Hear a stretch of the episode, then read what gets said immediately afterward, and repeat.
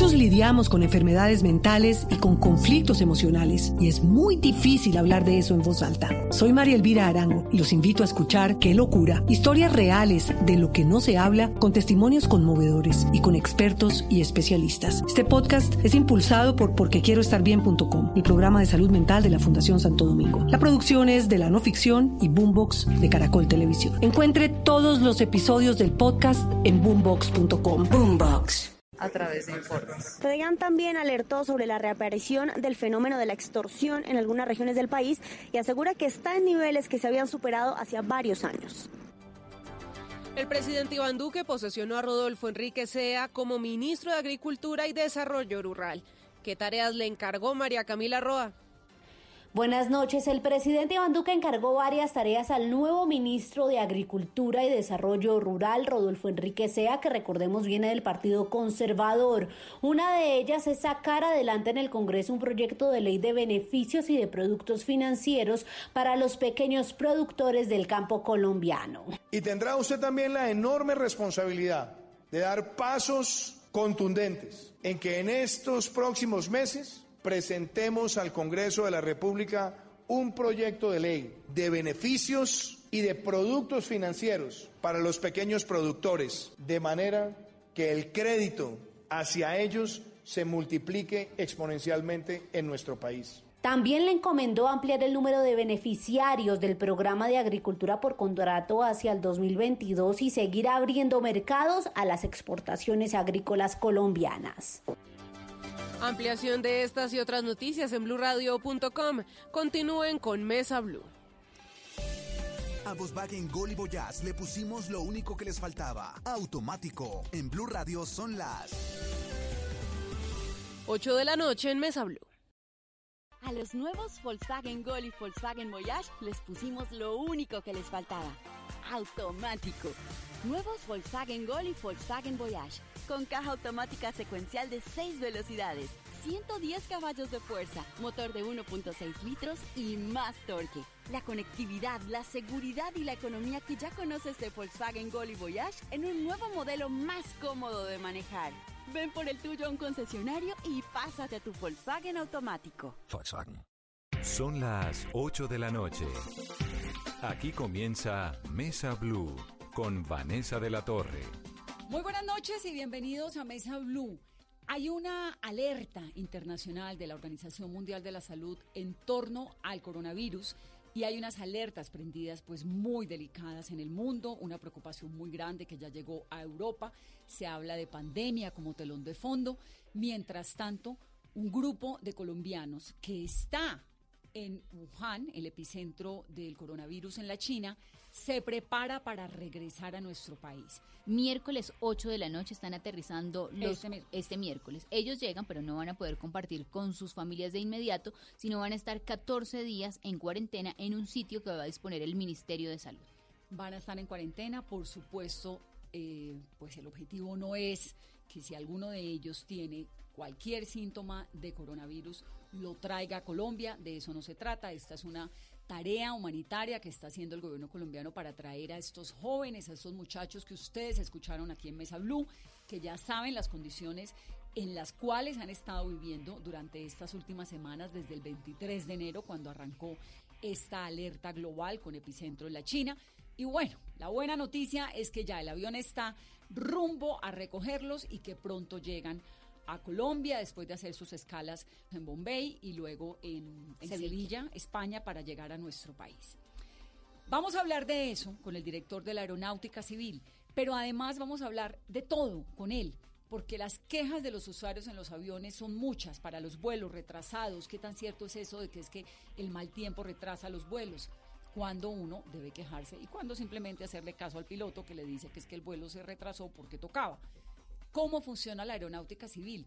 Hemos tenido la posibilidad de conocer por dentro este epicentro de la aviación nacional, de estar en su torre de control, de conocer las instalaciones, de ver cómo funcionan, cómo miden el clima. Esto es como estar en la NASA. ¿No? Y estuvimos en la operación minuto a minuto hablando con los controladores y con todos los equipos técnicos que tienen para que la operación aérea en Colombia sea eficiente y siempre los vuelos no se retrasen. Y sobre todo empujando hacia la perfección, que es lo que toca.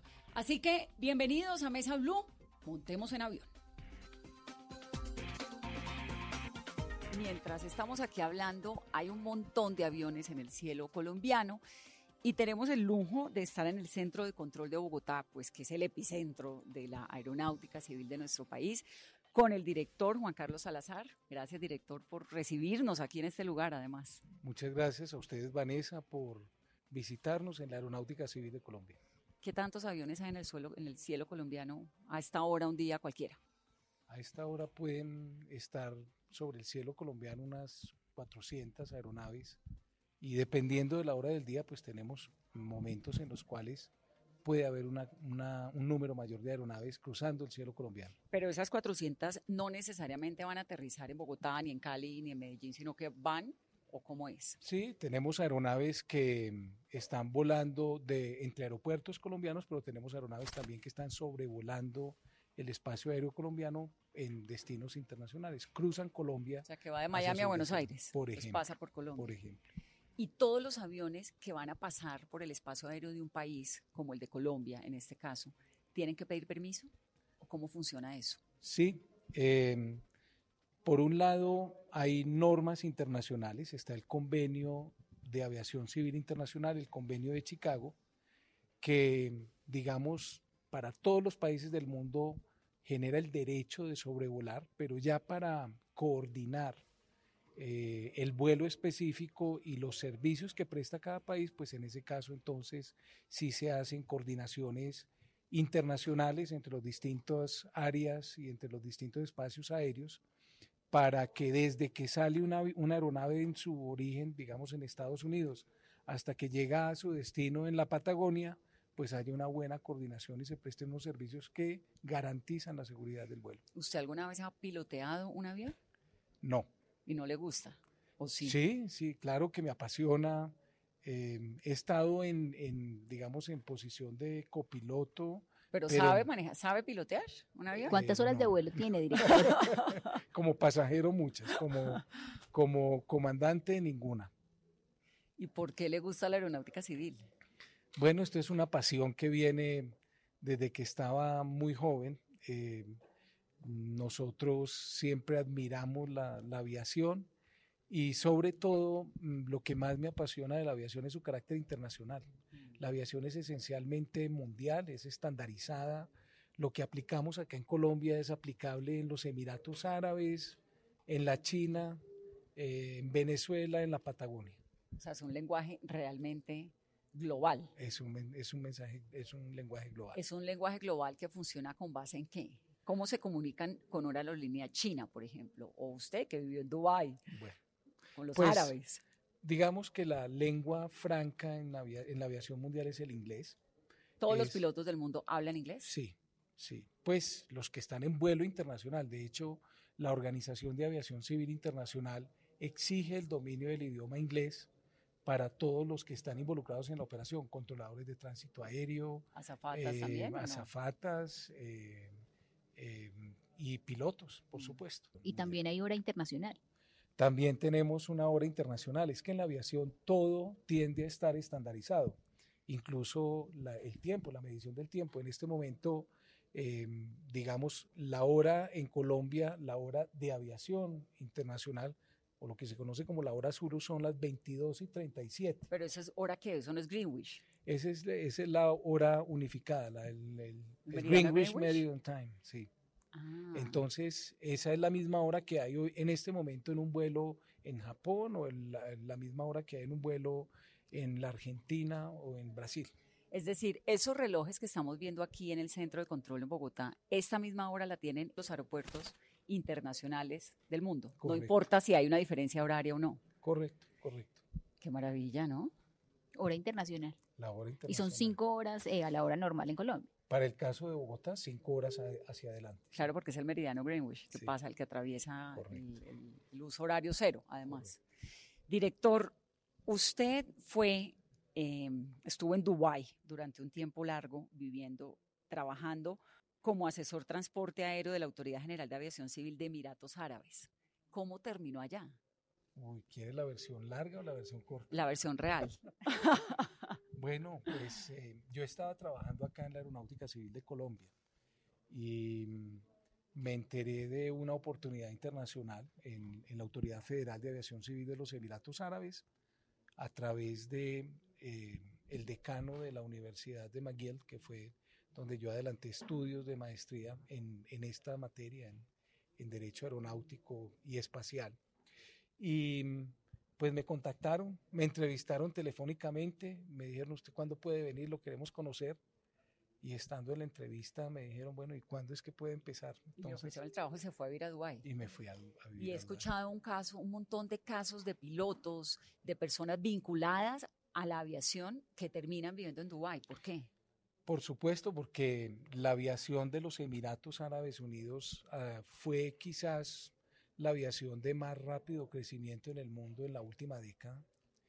Y es un país que ha invertido muchísimo en su infraestructura, en tecnología, y las empresas de aviación de ese país son hoy en día las empresas líderes en el mundo. ¿Pero por qué contratan colombianos? Si tienen ahí al lado, no sé, franceses, eh, asiáticos, les queda más cerca. Contratan personas de todo el mundo. Hay que tener en cuenta que en los Emiratos Árabes aproximadamente el 90% de la población de quienes viven y trabajan allá son extranjeros. O en, mi caso, cuando estaba allá éramos extranjeros. Solo el 10% son locales. Entonces, en realidad, hay ciento, más de 180 nacionalidades conviviendo en ese país, lo cual hace esa experiencia muy interesante. ¿Qué tan importante es el aeropuerto El Dorado para la aviación internacional? El aeropuerto El Dorado es eh, un aeropuerto que ha tenido un dinamismo como pocos en la región.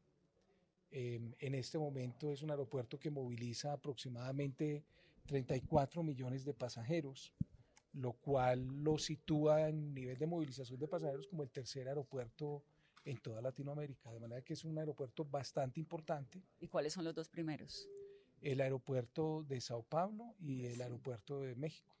Ciudad de México. Y luego Bogotá. Aproximadamente el 50% de los pasajeros en el país se movilizan por el aeropuerto El Dorado. ¿Y cuáles son los problemas que tiene el aeropuerto El Dorado? La pista, el tamaño, eh, los vuelos. ¿Por qué se retrasan los vuelos?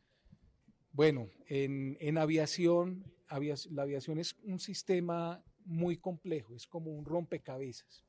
Y en, este, en esta industria siempre tenemos cuellos de botella. Para dar un ejemplo, hace Hace unos 25 eh, años el cuello de botella era que el aeropuerto solo tenía una pista. Hace unos 15 eh, años el problema era que las terminales y las zonas de plataforma que tenía el aeropuerto estaban supremamente restringidas y pues miremos la nueva infraestructura con la que cuenta Bogotá. Hace unos 5 años la mayor, eh, el mayor cuello de botella estaba en el espacio aéreo y se desarrolló todo un nuevo concepto operacional y se rediseñó el espacio aéreo sobre Bogotá el espacio aéreo eh, y este rediseño son como las autopistas del aire para, las, para los aeronaves que, que entran y salen a Bogotá. En este momento, eh, la coyuntura más crítica la estamos viviendo con las áreas para terminal eh, y plataformas y calles de rodaje, digamos en tierra. Háblenos en español, ¿no? Bueno, el terminal es básicamente el edificio del aeropuerto la plataforma son las zonas que utilizan las aeronaves para parquearse, bien sea porque estén conectadas directamente al terminal o lo que llamamos nosotros una, una zona de plataforma remota, es decir, una zona no conectada al terminal, pero en donde los pasajeros pueden abordar y desabordar la aeronave. Entonces, el problema que tiene ya no es pista, porque tiene dos pistas y las dos funcionan. Correcto. ¿Y es suficiente? Sí, la, la capacidad de pistas en este momento no es el mayor cuello de botella que tiene el aeropuerto El Dorado, el mayor cuello de botella lo tenemos a nivel de, del lado tierra que llamamos del aeropuerto. Que es, digamos...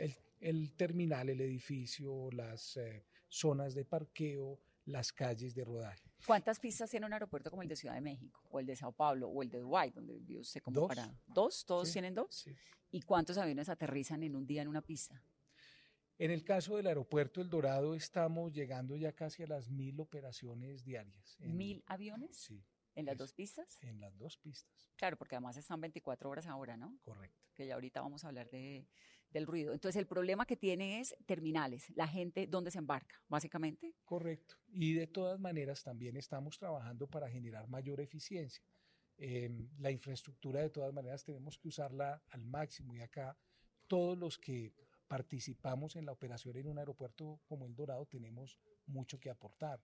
Las aerolíneas en sus operaciones, el operador del aeropuerto, que es OPAIN también en los procedimientos que utiliza, y nosotros, particularmente la Aeronáutica Civil, la prestación de servicios de navegación aérea. Todos tenemos mucho que aportar para que la eficiencia del aeropuerto El Dorado nos lleve a, mejorar las operaciones y a seguir ampliando la capacidad. ¿Qué es lo que hace exactamente la aeronáutica y qué es lo que hace exactamente OPAIN? OPAIN opera el terminal, el, el edificio del aeropuerto y las plataformas, digamos, que hay donde, donde se parquean las aeronaves. La aeronáutica civil presta todos los servicios de control de tránsito aéreo. Eh, no solo esta facilidad que están viendo ustedes, que es el Centro de Control Bogotá, que, que organiza todo el tránsito aéreo en prácticamente en, la mayoría de la porción eh, del territorio nacional, sino también los servicios de tránsito aéreo que prestan en la Torre de Control del Dorado, que son ya los que controlan el aterrizaje y, digamos, el carreteo, la conducción en Todo lo que tiene que ver con el aire, sobre todo, ¿no? con los aviones. Correcto. Cuando Para nosotros en aproximación. Precisamente lo llamamos lado aire del aeropuerto, es decir, lo que está del terminal hacia afuera. Entonces la aeronáutica civil tiene responsabilidad sobre las pistas, sobre las calles de rodaje y sobre todo el control del tránsito aéreo. ¿Por qué si el aeropuerto El Dorado acaba de ser remodelado, es un aeropuerto relativamente nuevo, tiene un problema de estructura? ¿Eso eh, fue falta de proyección? ¿Eso fue qué? No me aventuraría a decir que fue falta de proyección. La verdad es que Colombia ha tenido un crecimiento de doble dígito sostenido durante la última década. ¿Era impredecible? Pues digamos que los niveles de inversión que se han llevado a cabo, que eran niveles de inversión que se habían previsto para dentro de 10 años, se, digamos, se cumplieron las predicciones de tráfico o las expectativas de tráfico hace cinco años. Entonces, pues desafortunadamente, eh, cada que se hace una ampliación, pues la necesidad y el crecimiento y la demanda que hay por volar en Colombia, pues hace que esa infraestructura se nos quede pequeña. Y el reto está entonces al futuro en nueva infraestructura. Se ha hablado del Dorado 2. Bueno, sí, esa es una discusión muy vigente para toda la industria, para este sector, y sabemos que es una discusión pública. En el caso nuestro, el Gobierno Nacional y la Aeronáutica Civil ha venido adelantando un estudio sobre el espacio aéreo de la sabana de Bogotá. Como hay tantas propuestas sobre la mesa, está la idea del Dorado 2, está la idea de construir una tercera pista, está la idea de desarrollar más infraestructura en Bogotá, hay incluso una propuesta de construir un nuevo aeropuerto eh, sobre la sabana de Bogotá, una, una propuesta privada. Pues nosotros lo que estamos adelantando es un estudio muy técnico del el espacio aéreo y cómo desarrollando los procedimientos y los conceptos operacionales vamos a lograr que la capacidad de, de, movilización de pasajeros en este espacio aéreo más que se duplique. ¿Pero se necesita un nuevo aeropuerto? Esa es una pregunta que vamos a responder con los resultados de ese estudio del espacio. ¿Cuándo le llega? Eso debe estar llegándonos hacia para el segundo semestre de este año. Pero digamos que hay una posibilidad de la que se habla mucho, que es el del aeropuerto entre Madrid y Facatativá, ¿no? Sí, en Tocancipá también se hablaba de En Tocancipá también, pero el de Tocancipá es privado. Sí, es privado. Pero sí se necesita, si usted me está diciendo que las dos pistas son suficientes. Bueno, lo que pasa es que la proyección de crecimiento de tráfico en Bogotá más que duplica la movilización actual. O sea, a futuro estamos pensando que dentro de 20, 30 años vamos a estar movilizando más de 70 millones de pasajeros acá en Bogotá. Entonces, pues eso nos tiene que poner a pensar de qué manera los vamos a movilizar seguros, cómodamente y de la manera más eficiente. ¿Por qué se retrasan los vuelos? Por múltiples motivos, pero sobre todo lo que hay que explicar acá es que en, la aviación la seguridad aérea, la seguridad operacional prima sobre todo. Entonces, eh, cuando alguno de los eslabones de la cadena considera que no es seguro operar en un momento dado, así se afecten los itinerarios, pues desafortunadamente se generan retrasos. Entonces los retrasos pueden ser por motivos técnicos, digamos, si el operador en un momento dado encuentra que hay alguna señal que implica que llamen a sus técnicos para que revisen. ¿El, el operador está en dónde? ¿Aquí? ¿O en el avión? En, pues, o en todo lado. Eventualmente la aeronave puede sucederle eso cuando la van a poner a, digamos, la van a poner a, a, conectarla a un muelle de abordaje para que los pasajeros suban, o cuando ya los pilotos están haciendo sus listas de chequeo y sus pruebas y, encuentran que hay algo, pues en ese momento también se puede presentar ese problema. Em, eventualmente, factores climáticos nos generan demora. Y pues digamos que eso es aquí y en todo el mundo. Pero ¿qué tan, qué tan sensible es el espacio aéreo de Bogotá para los cambios climáticos que alteren los vuelos, porque uno, hay veces le pasa que está en un aeropuerto, no sé, en Cartagena, entonces le dicen de una aerolínea, no, es que hay retraso por un tema eh, climático en Bogotá, pero el avión del lado sale, ¿no? ¿No le ha pasado? Es tremendamente sensible. Hay que entender que Bogotá es un espacio aéreo que está rodeado por montañas. Entonces, digamos que cuando factores climáticos eh, que ya de por sí generan una complejidad, lo suma usted a la geografía tan complicada que rodea un aeropuerto como Bogotá, pues si no es seguro operar, el vuelo no sale. Pero ¿por qué sale el avión del lado y el de uno no, a veces? Eh, pues no me atrevería, eso habría que ver cada caso en particular, pero pueden ser múltiples razones. Por ejemplo, un aeropuerto como El Dorado está provisto de equipos y procedimientos que permiten operaciones con baja visibilidad, eh, lo que se llama LVP. Eh, en el aeropuerto El Dorado tenemos instalado eh, lo que se llama sistemas de aterrizaje por instrumentos ILS categoría 3, que es el de mínima visibilidad, pero eso exige que las aeronaves tengan ciertos equipos, que, los pilotos tengan cientos entrenamientos. Entonces, pues hay pilotos y hay aerolíneas, hay aeronaves que están certificadas para ese tipo de operaciones, hay otros que no. ¿Cuáles son las posibilidades de que un piloto, cuando se monta el avión y dice, tuvimos un problema, un retraso por un asunto meteorológico, esté diciendo mentiras? Pues yo diría que muy pocas. Yo creo que en esto todas las autoridades que estamos eh, garantizando la seguridad del vuelo y el, respeto a los usuarios estamos muy vigilantes. Eh, lo que pasa es que la, desinformación a veces se puede deber a que cuando tú estás en un aeropuerto como, mm, no sé, Cali y vienes para Bogotá, pues en Cali no se ven las condiciones de mal tiempo que pueden haber en ruta en Bogotá, pues eventualmente la gente puede decir, pero yo veo que el, día está fantástico y ¿por qué no sí, O llama a uno al amigo en Bogotá y le dice, no, acá hay un solazo. Sí, pero en, las proximidad, en la proximidad, que es precisamente donde están las zonas montañosas que rodean a Bogotá, puede haber un clima terrible. Que no se sienta en la capital. Que no se sienta. Pero entonces hay unas restricciones, digamos, más allá de un asunto ético, que un piloto tiene que decir, pues la verdad siempre, ¿no? que uno eh, creería eso. ¿Hay algunos, algunas restricciones de la aeronáutica o algunos compromisos o hay qué? Bueno, en el caso nuestro lo que tratamos de hacer es informar. Eh, la transparencia, digamos, es la mayor garantía que podemos darle a los usuarios. Nuestras redes sociales permanentemente están informando cuando hay situaciones que afectan la operación aérea en algunos terminales del país. Entonces, pues invitamos a todos los, los usuarios a que, estén, a que verifiquen nuestras redes sociales y pues en, en, un momento dado nos permitan conocer cuando hay malas informaciones. Y el piloto no va a decir mentiras con eso. No, los pilotos, yo creo que cada día mejoramos más en eso. Desafortunadamente también hay que tener en cuenta que la operación aérea a veces tiene un efecto dominó. Si la operación aérea arranca mal en un aeropuerto como el Dorado, mm. entonces esa misma aeronave que tenía que salir a tiempo del Dorado es después la aeronave que tenía que hacer otro vuelo a otro destino y luego regresar al Dorado y luego volver a hacer otro vuelo porque son los circuitos que hacen las aeronaves y a veces, digamos, un mal comienzo del día nos afecta la operación el resto del día. ¿Pero se están retrasando mal los vuelos últimamente o siempre ha sido así y ahora por cuenta de las redes sociales y por cuenta de que hay como muchas otras maneras de que los pasajeros se puedan comunicar, nos estamos dando cuenta? Pues yo creo que hoy en día hay mucha más información, mucha más conciencia de los usuarios y digamos hay más forma de verificar esa información.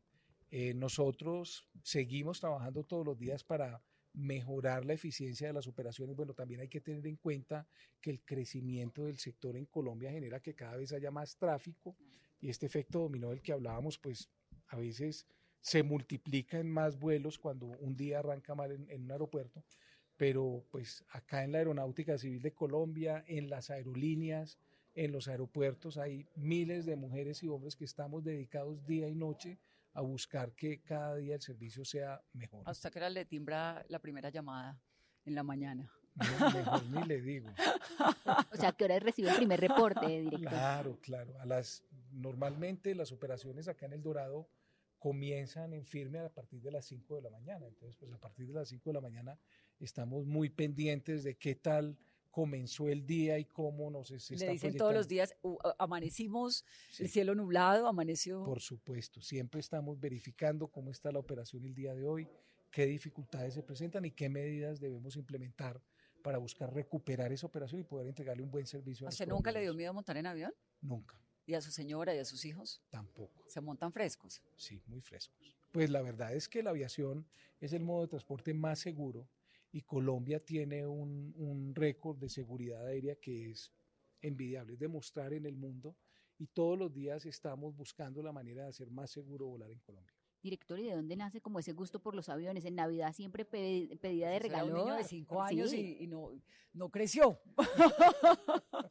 Sí, la aviación es un sector apasionante. ¿Pero por qué? ¿De dónde? ¿El papá le habló mucho de aviones, le regaló muchos aviones o de dónde? Bueno, no, yo pues siempre disfruté mucho desde pequeño cuando pude viajar. Y yo creo que lo que más me atrae de la aviación es cómo conecta el mundo, cómo conecta culturas, cómo abre oportunidades de vivencias. Y eso ha sido un poco mi, mi, vida y mi trayectoria profesional en la aviación. ¿Y uno qué aprende en una maestría de Derecho Espacial que hizo en Canadá, directo? Bueno, uno aprende cómo ese es un sector, el sector del derecho internacional que más rápido se está desarrollando actualmente es, digamos, em, un tema que tuvo un gran desarrollo durante la época de la Guerra Fría y la carrera que hubo entre la Unión Soviética y los Estados Unidos precisamente por dominar em, el espacio y que ha tenido una cierta pausa y que ahora se ha centrado más en las regulaciones en, en, en tierra, digamos, en el planeta Tierra.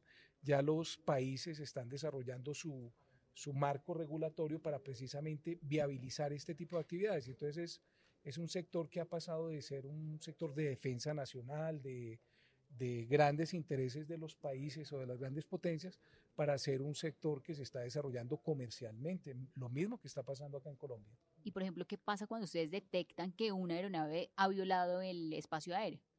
Caso de Venezuela, que ha pasado varias veces, ¿no? Bueno, pues eso depende. Cuando se trata de una aeronave civil y digamos que se identifica plenamente y hay una, una situación no prevista, pues le damos un tratamiento a través precisamente del centro de control competente, en este caso, por ejemplo, el de Bogotá, y se guía esa aeronave de manera segura, de manera que no vaya a conflictuar con ninguna otra aeronave. Que no se vaya a estrellar con otro. Claro. Pero, pero sobre eso, si usted en este momento, alguno de los operadores que hay acá, quisiera comunicarse con un avión cualquiera que esté sobre el espacio colombiano, ¿lo puede hacer? Lo pueden hacer. Inmediatamente. Claro, de eso se trata.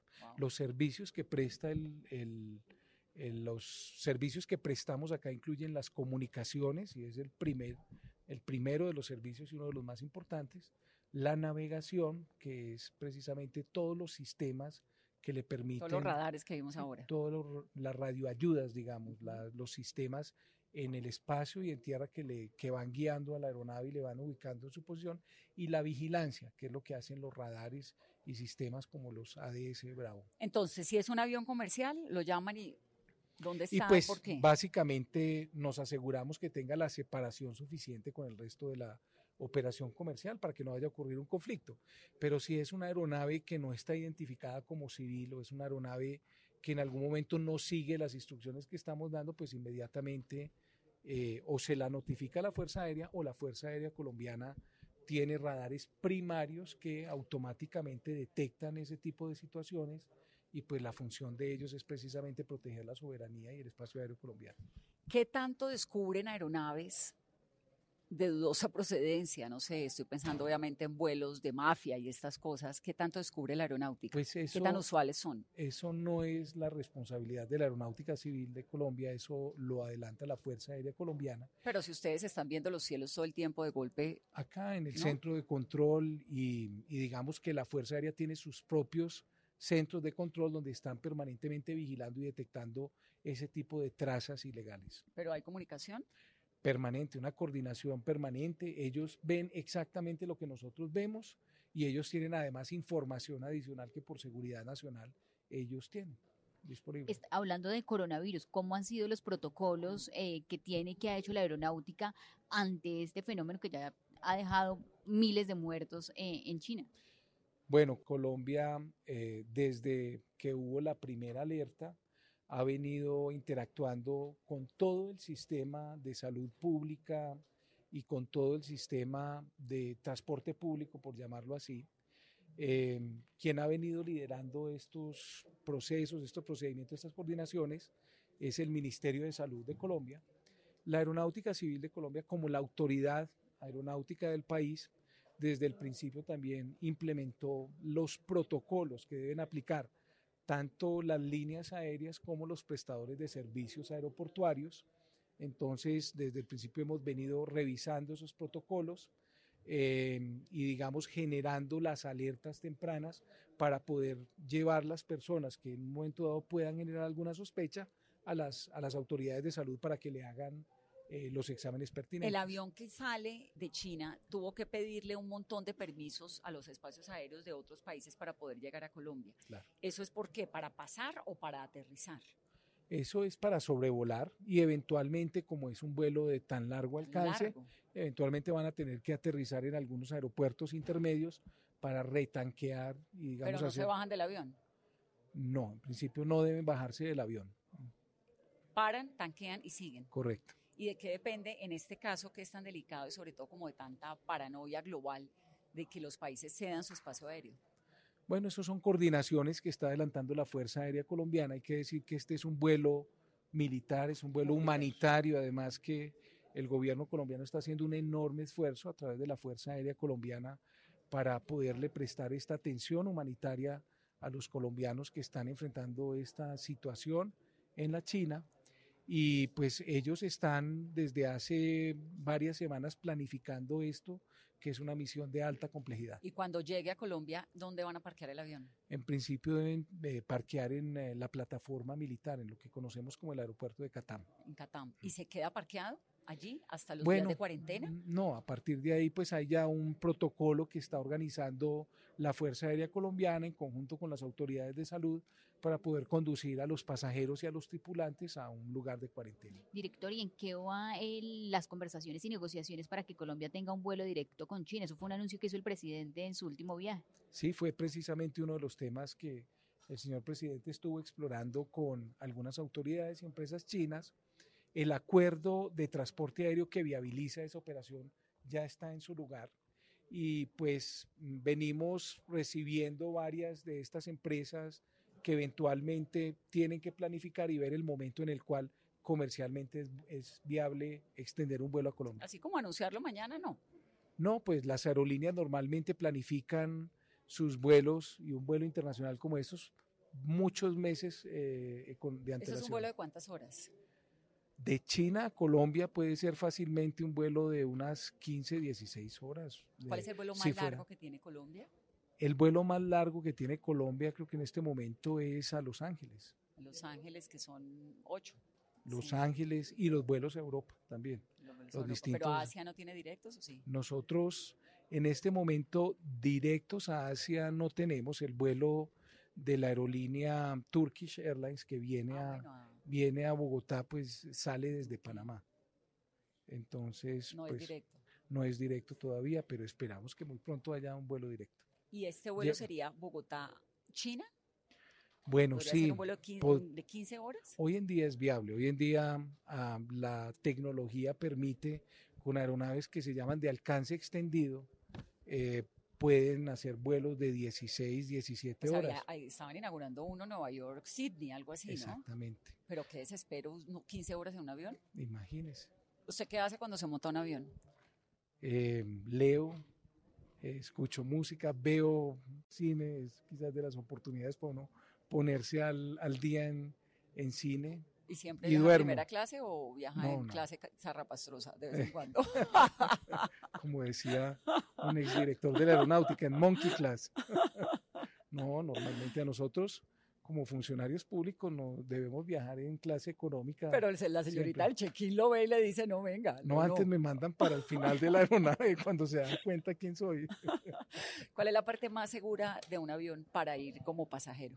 Todas. ¿Todas? volar es muy seguro. Yo creo que. La que menos se mueve. Atrás se mueve un poco más, ¿no? Depende del tipo de aeronave. Cuando la aeronave es pequeña, sobre todo, se siente bastante el desplazamiento lateral de las aeronaves. O las aeronaves grandes también en esos vuelos transatlánticos, también cuando uno está en la parte de atrás del avión, pues siente un poco el movimiento lateral del vuelo. ¿Por qué si dice que los aviones son tan seguros? Se caen, se pierden, se estrellan. Aquí tuvimos el Chapecoense, tuvimos el de American Airlines de Cali hace 20 años. Bueno, los factores humanos siguen siendo quizás El de Cali 30. siguen siendo el, tema de mayor investigación y mayor preocupación. Em, los factores climatológicos y factores externos también afectan, eh, pueden afectar la seguridad del vuelo y generar un accidente. Pero de todas maneras, eh, estadísticamente, volar es el modo de transporte más seguro que existe. Sí, es más fácil que le pase algo llegando al aeropuerto que le pase en el avión estadísticamente. Sí, si pensamos que sobre Colombia hay em, alrededor de 1.400.000 operaciones aéreas, aterrizajes, despegues, sobrevuelos al año, pues mm, digamos que estadísticamente lo que ocurre es prácticamente nulo y gracias a Dios es así. Acá en la aeronáutica civil y en esta industria, todas las mujeres y hombres que estamos trabajando acá, estamos pensando las 24 horas del día en hacer más seguro volar. Y cuando me dice que hay un componente humano, ¿en qué puede fallar? Porque los aviones, pues lo que uno cree es que casi que se vuelan solos hoy en día. ¿O no es tan cierto? Sí, pero depende del tipo de aeronaves, porque pues si estás hablando... Un avión comercial, el típico en el que viaja uno Cali-Bogotá. los aviones comerciales hoy en día tienen unos sistemas de, a bordo que prácticamente vuelan solos, como, como bien lo dijiste. Pero también todavía hay mucha aviación convencional en todo el mundo, no solo en Colombia, y ese tipo de aviación pues requiere, digamos, mayor intervención humana y es allí donde ¿El piloto qué hace? ¿Frena, acelera? Sí, claro, el piloto a veces navega, a veces eh, controla la altura y la velocidad, eh, y muy importante también el piloto permanentemente tiene que estar ubicado espacialmente en donde está para poder, para poder volar de manera segura. Muchos de los errores, bueno, el de América fue eso, ¿no? Que se equivocó en la ruta por donde tenía que entrar. Sí, fue una situación muy desafortunada, que trabajó, que terminó en esa tragedia. Sí. Director, ¿por qué cuando me dice que hay factores meteorológicos, entonces cuando uno ve por la ventana del avión que el aire está oscuro, que, hay nubosidad, que hay una tormenta, ¿tiene que preocuparse? No, hoy en día, hoy en día, si no fuera seguro, el vuelo no despega.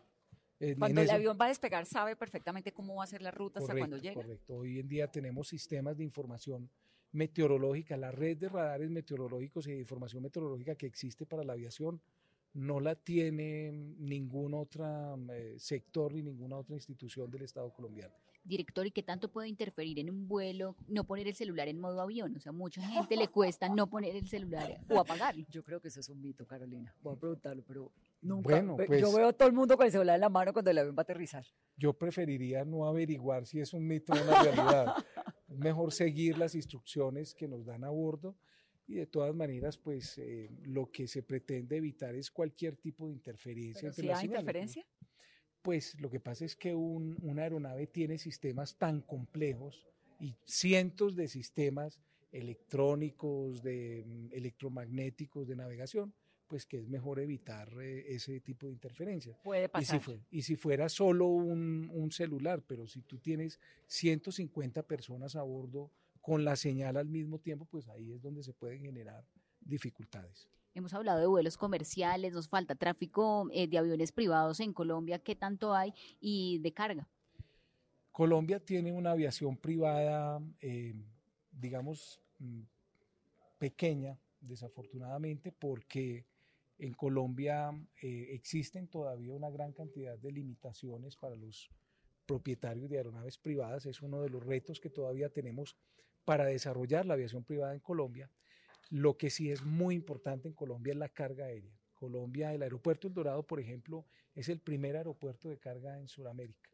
Es un aeropuerto que moviliza eh, un, flujo muy importante de carga aérea y en general, pues mm, nosotros exportamos productos muy valiosos y que nos identifican como país por carga aérea. Vamos a hacer una pausa. Estamos hablando con el director de la Aeronáutica Civil. Los estamos leyendo. Volvemos en breve.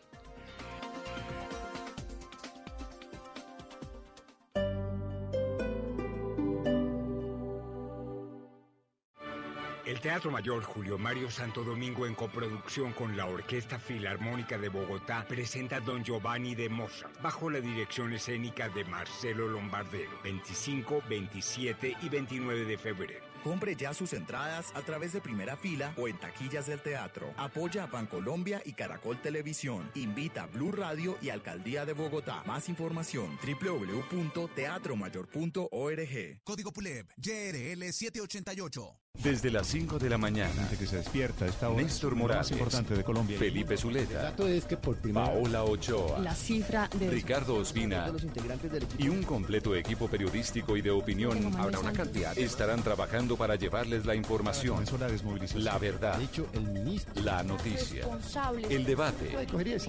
Mañanas Blue, de lunes a viernes desde las 5 de la mañana, por Blue Radio y bluradio.com. La nueva alternativa.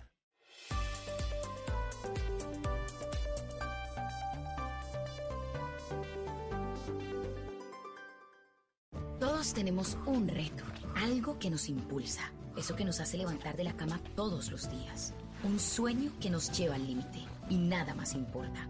No importa el dolor, ni la frustración, no importa el tiempo. Un reto que es a la vez nuestro combustible y nuestra obsesión. Porque nada se consigue de la noche a la mañana. Este es mi reto. ¿Cuál es el tuyo? Pasta Sonia, sabor y energía que te hacen mejor. Trabajamos pensando en usted. Estás escuchando Blue Radio, un país lleno de positivismo, un país que dice siempre se puede. Trae tus deudas de otros bancos y solicita ya tu compra de cartera del Banco Popular para tus tarjetas de crédito, con una tasa del 0.76% o del 0.80% mes vencido, del 1 de febrero al 31 de marzo. Con tasas así, tu dinero rinde más. Solicítala en nuestras oficinas o a través de la línea verde. Consulta condiciones en bancopopular.com.co. Banco Popular. ¡Siempre se puede! Somos Grupo Aval, vigilado Superintendencia Financiera de Colombia. Continuamos en Mesa Blue, estamos en el centro de control de Bogotá, del aeropuerto El Dorado de Bogotá. Estamos hablando con el director de la aeronáutica. Director, esto de la, del Dorado ahorita, con el ensayo de las 24 horas, tiene un montón de gente furiosa en los alrededores del aeropuerto, pues porque tienen aviones El encima ruido. en la noche a las 2 de la mañana, en el amanecer. ¿Eso se va a quedar así? Bueno, lo que hay que decir en primer lugar es que el aeropuerto del Dorado ya viene operando las 24 horas y el plan piloto que estamos llevando a cabo lo que busca es eh, establecer mecanismos y tener pruebas fehacientes de que eh, los vuelos con las aeronaves de mejor tecnología producen un impacto mucho menor a las comunidades circundantes y que nos permiten operar con mucha mayor eficiencia en este aeropuerto. Esa es la tendencia mundial y ese es el objetivo que tenemos a futuro eh, en el aeropuerto El Dorado, ¿Qué es buscar cuál? No se la entiendo. que es buscar que las aeronaves menos ruidosas, de mejor tecnología, de mayor rendimiento, sean las que operen desde el aeropuerto El Dorado y paulatinamente ir trasladando las operaciones más ruidosas o que no cuentan con esa misma tecnología o con ese mismo rendimiento a otros aeropuertos. O sea, que sí va a haber otro aeropuerto. Pues eh, es que si hablamos, por ejemplo, de aeronaves privadas o de aviación de Estado, pues ya existen infraestructuras Claro. en el país eh, en donde se pueden trasladar ese tipo de operaciones. Y pues a futuro también, si uno prevé que eh, Bogotá en los próximos 30 o 40 años estará movilizando 70 millones de pasajeros, es decir, el doble de lo que moviliza actual, pues tenemos que pensar muy seriamente cómo vamos a lograr ese crecimiento. Pero la gente que se está quejando ahora se queja del vuelo comercial que aterriza a las 2 de la mañana, 3 de la mañana, 4 de la mañana, que de acuerdo, cuántas, o sea, eh, eh, siempre hubo aeropuertos, eh, un aeropuerto que funcionaba de noche, pero ¿por qué ahora se están quejando más de ruido? Pues eh, yo diría que el tema es mucho más visible ahora que estamos eh, efectuando este plan piloto. Hay más vuelos que nos, digamos que lo que busca es eh, permitir las operaciones sobre la ciudad, la aproximación de las aeronaves antes de aterrizar sobre la ciudad y aterrizar en sentido oriente-occidente, digámoslo así, y despegar en sentido oriente-occidente también. Eso nos genera una mayor eficiencia, eh, pero adicionalmente lo que estamos buscando es con los procedimientos que estamos utilizando, con el tipo de aeronaves que pueden utilizar este tipo de operaciones, reducir el impacto de ruido en las comunidades. Es un tema, sabemos que genera gran sensibilidad. El aeropuerto El Dorado tiene una historia desde que se pensó en construir la segunda pista del aeropuerto, una historia que ha generado gran debate entre las comunidades circundantes y pues nosotros lo que estamos haciendo es eh, no especular, sino que tener pruebas científicas y hacer pruebas reales sobre cómo se puede generar mayor eficiencia sin generar un mayor impacto en las comunidades. Pero a usted le gusta la eficiencia de los aviones aterrizando de noche. Pues es que pasa en todos los aeropuertos del mundo. Pues sí, lo que pasa es que hay que aclarar que lo único que se ha modificado hasta ahora en las operaciones del Dorado es que el aeropuerto inicia sus operaciones desde las 5 de la mañana, anteriormente iniciaba desde las 6, digamos, con este nuevo esquema, con este nuevo sistema, y eh, entre las 10 y las 12 de la noche también se aplica ese mismo esquema que reduce el impacto también de 10 a 12 de la noche. Es un poco el esquema lo que plantea es tal vez subir el número de operaciones y la eficiencia de 5 a 6 de la mañana y buscar compensar eh, con una menor afectación, con ese mismo, con ese mismo forma de operar que es menos ruidosa, menos afectada, entre 10 y 12 de la noche. Y El Dorado es un aeropuerto bastante central, ¿no? En la mitad de la ciudad. Hoy en día sí, cuando se planificó era lejísimos. Claro. Pero es que un aeropuerto es también un polo de desarrollo. Eso ocurre en Bogotá, ocurre en otras regiones, en otras ciudades del país y en todo el mundo. ¿Qué tanto afecta para los operadores, ¿cómo se llaman los que están en la torre de control viendo los aviones? Controladores, los de, controladores tránsito de tránsito aéreo, la contaminación de Bogotá. Bueno, como tenemos tantos sistemas que están apoyando permanentemente eh, todo el control de tránsito aéreo, pues básicamente muy poco. Eh, sin embargo, pues mm, eh, es un tema a considerar porque en un momento dado en operaciones de baja visibilidad pues puede hacer más, más compleja la situación. ¿Para un piloto es más incómodo? ¿Para ¿Más difícil o no necesariamente? No necesariamente, no. Los operadores, los que están arriba en la torre de control, no aquí abajo, hacen mucho trabajo a ojo, ¿verdad? Hacen trabajo a ojo, pero están en permanente comunicación con cada una de las aeronaves y están también mirándolo en sus pantallas de radar. ¿Y cuántos controladores aéreos eh, hay, por ejemplo, en Bogotá? ¿Qué turnos tienen? Bueno, los controladores de tránsito aéreo tienen turnos de seis horas. Eh, eh, por normatividad también pues, se programan alternativamente, eventualmente también pueden trabajar jornadas adicionales. Y pues dependiendo de la hora del día y del tipo de actividad que se esté dando, pues hay un número diferente de controladores de tránsito aéreo. Y por ejemplo, ¿están a cargo de cuántas aproximaciones? Bueno, normalmente son dos controladores por, por, zona o por región, digamos como se encuentra dividido el espacio aéreo, en este caso en el Centro de Control de Bogotá, hay espacios superiores, hay aproximaciones y hay áreas terminales. Los operadores se quejan del Dorado, se quejan porque dicen que les tocan muchos más aviones de los que les tocaría. Que aquí a veces terminan manejando 15 aviones, 13 aviones, cuando no deberían ser tantos aviones. ¿Qué tan real es eso? Bueno, lo, lo primero es que ya en el año 2017 implementamos un rediseño completo del espacio aéreo colombiano de, Bogotá, buscando una mejor distribución de la carga entre los diferentes sectores.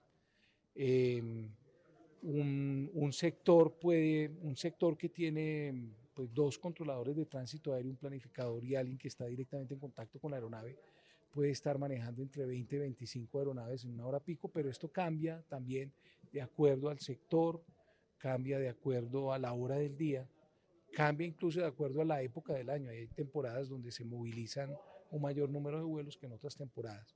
Pero de todas maneras nosotros permanentemente estamos buscando la manera también de generar una mejor distribución de la carga. En este momento, por ejemplo, estamos desarrollando un estudio del espacio aéreo de la sabana de Bogotá, que básicamente lo que, lo que busca es generar mayor capacidad.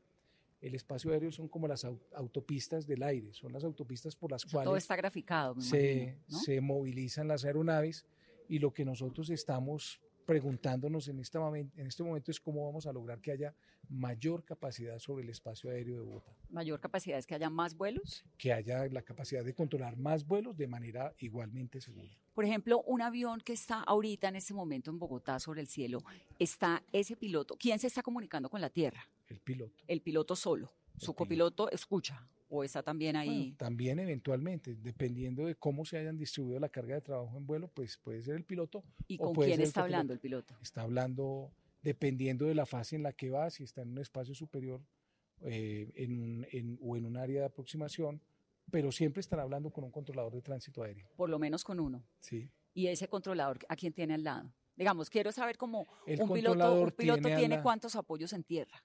Mm, tiene al lado un planificador, alguien que está precisamente apoyando al controlador en un momento dado.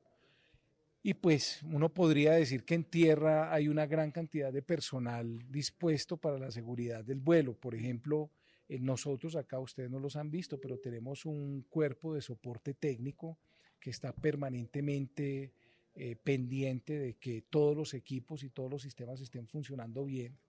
Eh, tenemos también bomberos aeronáuticos que están en tierra esperando para cualquier contingencia. Pero ustedes pensando directamente en la comunicación piloto-torre de control, ¿qué pasa si el operador, eh, el que está en la torre de control, le da un infarto?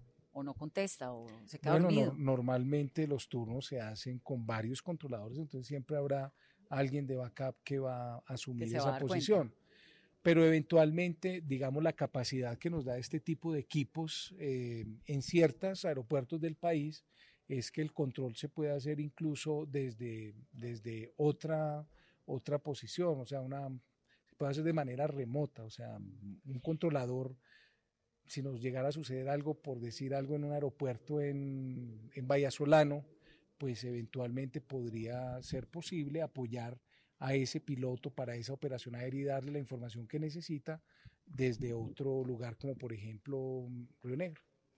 Ya que nombra Vallasolano, ¿por qué los vuelos a Cali, a Vallasolano, a Yopal son tan caros? ¿O a Villavicencio?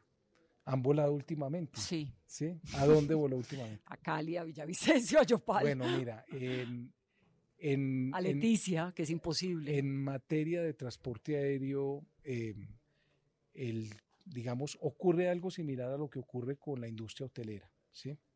Eh, la capacidad está determinada y se, se, llena o no se llena dependiendo de las temporadas y el momento en el cual vayas a comprar una cama de hotel o vayas a comprar un asiento en una aeronave. Entonces, pues si los, nosotros los usuarios dejamos para comprar a último momento, normalmente lo que hay disponible son las tarifas más costosas. Eso, eso es algo que es el, quizás el mejor consejo para lograr eh, eh, adquirir los tiquetes aéreos de manera más favorable, comprar con anticipación. Pero mire, se la pongo sencilla. Usted en este momento va a comprar un pasaje a Medellín, por ejemplo, y usted consigue para mañana o pasado mañana un trayecto por 150 mil pesos, 100, tranquilamente. Para Cali es imposible, imposible, no sé por qué. Para Villavicencio es imposible. Para Yopal ni se diga. Lo segundo que te iba a decir. Sobre todo Cali, que es el tercer aeropuerto más importante del país. Lo segundo que te iba a decir es que nosotros estamos promoviendo desde la aeronáutica civil que hayan más operadores. En Colombia tenemos la competencia absolutamente abierta, tenemos lo que se llama comúnmente cielos abiertos y estamos permanentemente a la búsqueda de que más aerolíneas operen a estos destinos. Para darte un ejemplo concreto de Cali, en Cali hay una aerolínea que recientemente, una nueva aerolínea en Colombia que recientemente obtuvo permiso de operación y está operando desde Cali. Eh, se llama Gran Colombia de Aviación, GSA. Em, la aerolínea EasyFly, por ejemplo, está volando ocho destinos desde Cali. Ha crecido en el último año más que triplicó su operación que tenía en Cali y próximamente la aerolínea Viva, Viva Air o Viva Colombia va a regresar a operaciones en Cali. Todo lo cual. estaba en Cartago, ¿no? Correcto, no, no ha operado desde Cartago, pero todo lo cual, digamos, va generando mayor ¿No competencia. a operar porque no la habían cambiado de Cali a Cartago? No, ellos no alcanzaron a operar. ¿Y va a volver a Cali? Sí, esa es, esa es la noticia. Ya, ya reinició sus operaciones y pues nosotros lo que estamos permanentemente buscando es que hayan esos incentivos para que se genere mayor competencia. La mayor competencia significa más oportunidades, los usuarios tienen que comparar las tarifas. Hay usuarios que se casan a veces con una sola aerolínea y solo buscan en esa aerolínea. Y pues bueno, eh, la, la, invitación es a que los usuarios consulten otras, otras ofertas de viaje, otras posibilidades. ¿Pero las aerolíneas pueden subir sus pasajes así arbitrariamente? Pues eh, yo creo que eh, no es tampoco tan así porque mm. Digamos que en Colombia hay normas que regulan la competencia desleal, los precios predatorios o el abuso de posición dominante. Entonces, en la medida en que haya una aerolínea que esté abusando su posición dominante, pues puede eventualmente una, una de las superintendencias entrar a intervenir, pero también pues hay que entender que la competencia está abierta en Colombia y la invitación permanente de la aeronáutica civil, nosotros hacemos algo que llamamos las mesas de conectividad regionales, que haya más operadores en la ruta, que es lo que nos piden los usuarios. ¿Qué aerolínea internacional va a entrar? Que nos pueda contar. Bueno, mm, pues hay en este momento una aerolínea europea que va a iniciar vuelos a Colombia, eh, eh, la aerolínea AirPlus, y adicionalmente tenemos algunas aerolíneas centroamericanas y una aerolínea chilena que también está ampliando sus servicios a Colombia. Pero son vuelos Bogotá-Santiago, Bogotá, Bogotá-Europa, Bogotá. No, o vuelos, regionales. Hay vuelos también a Cali, hay vuelos también. Porque es que creo que el tema de la inconformidad de mucha gente pues son los vuelos regionales. Si uno oye el comentario, es que me queda más fácil ir a Miami que ir a Cartagena en temporada alta. Sí, pues precisamente ese es el segmento del transporte aéreo que está mostrando un mayor dinamismo y que está creciendo más, la aviación regional y eso pues ha sido una política permanente del gobierno nacional. Estamos buscando que se generen más oportunidades de conectividad hacia las regiones y entre las regiones. ¿Y aerolíneas de bajo costo? Por el momento, pues eh, no tenemos nuevas aerolíneas de bajo costo, pero en Colombia pues ya hay unos actores muy importantes que están precisamente participando por ese segmento lo otro tal vez que hay que destacar es que aún lo que se conoce como las aerolíneas de servicio completo, las aerolíneas tradicionales, están empezando a desagregar sus productos. Entonces, si usted quiere comprar solo, solo su tiquete y que lo lleven, pero no quiere pagar por nada más, pues el tiquete le sale mucho más favorable. Si usted además quiere escoger su asiento, llevar, equipaje, etcétera, etcétera, pues tiene que pagar más. Y eso lo están haciendo hoy en día incluso las aerolíneas más tradicionales. Todas ya, Todas comienzan a, cobrar. Esa es una tendencia mundial. La aerolínea Emirates, por ejemplo. Eso arrancó con la quitada de la aceituna en la comida y de ahí en adelante le quitaron a uno una maleta. Sí, pero aerolíneas incluso como Emirates están empezando a desagregar sus productos para que el usuario decida si quiere servicio con limusina o sin limusina. ¿Cuál es su aerolínea, la que más le parece que es la top de las aerolíneas? hay, hay aerolíneas muy buenas en el mundo. Yo diría que acá en Colombia tenemos aerolíneas que prestan unos servicios excelentes. Sí, otros malísimos, pero... Sí, pero el producto de una aerolínea como Avianca es un producto que es mucho mejor que los productos que ofrecen la gran mayoría de aerolíneas en Europa y yo me atrevería a decir que todas las aerolíneas en Estados Unidos, por decir algo. En Asia tienen un asunto de cumplimiento de los vuelos que incomoda un montón, ¿no? Esa, eso... En Asia, en Asia hay aerolíneas pues que se han especializado en dar un servicio top. Aerolíneas como Emirates, como Etihad, como Singapore Airlines o, o las mismas aerolíneas eh, Japan Airlines son aerolíneas que tienen unos niveles de servicio, unos estándares bastante altos. ¿Cuál es el aeropuerto que a usted más le gusta? Porque me imagino que así como le gustan los aviones, debe tener su aeropuerto preferido. Sí, pues eh, conocí muchos aeropuertos en el mundo. Yo diría que el aeropuerto El Dorado también es un aeropuerto que presta unos servicios y ofrece una, una, calidad a los usuarios que es de las más altas del mundo y la más alta de la región. Es muy bueno, lo que pasa es que es muy caro. Aquí uno compra un vaso de agua o una copa de vino y ya no le alcanza para el Créame que no es el único. Yo he es tan caro ese aeropuerto El Dorado. el agua del aeropuerto El Dorado es inaudita, es muy cara.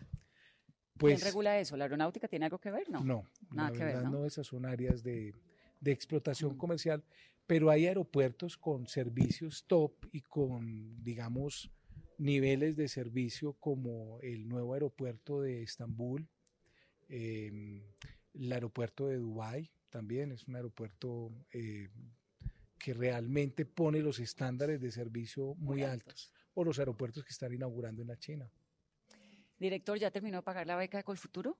Ya terminé de pagar esa beca, sí. ¿Se demoró unos añitos? Unos añitos, pero fue la mejor oportunidad que tuve en mi vida para formarme, para conocer el mundo y que me abrió unas oportunidades profesionales que yo no hubiera tenido de otra manera. Esa fue la de la maestría de aviación y... Y el espacio, Derecho Aeronáutico y Espacial. y su Museo del Mundo me imagino que es el Smithsonian del aire y del espacio. Sí, es espectacular. Ese museo es realmente espectacular. Pues muchas gracias por estar en Mesa Blue. A ustedes muchas gracias por esta invitación. todas estas a ustedes muchas gracias por esta invitación, gracias por el interés en, en acompañarnos acá desde el Centro de Control de Bogotá. Realmente Colombia tiene una gran fortaleza en la aeronáutica civil de Colombia, en esta infraestructura y en sus profesiones.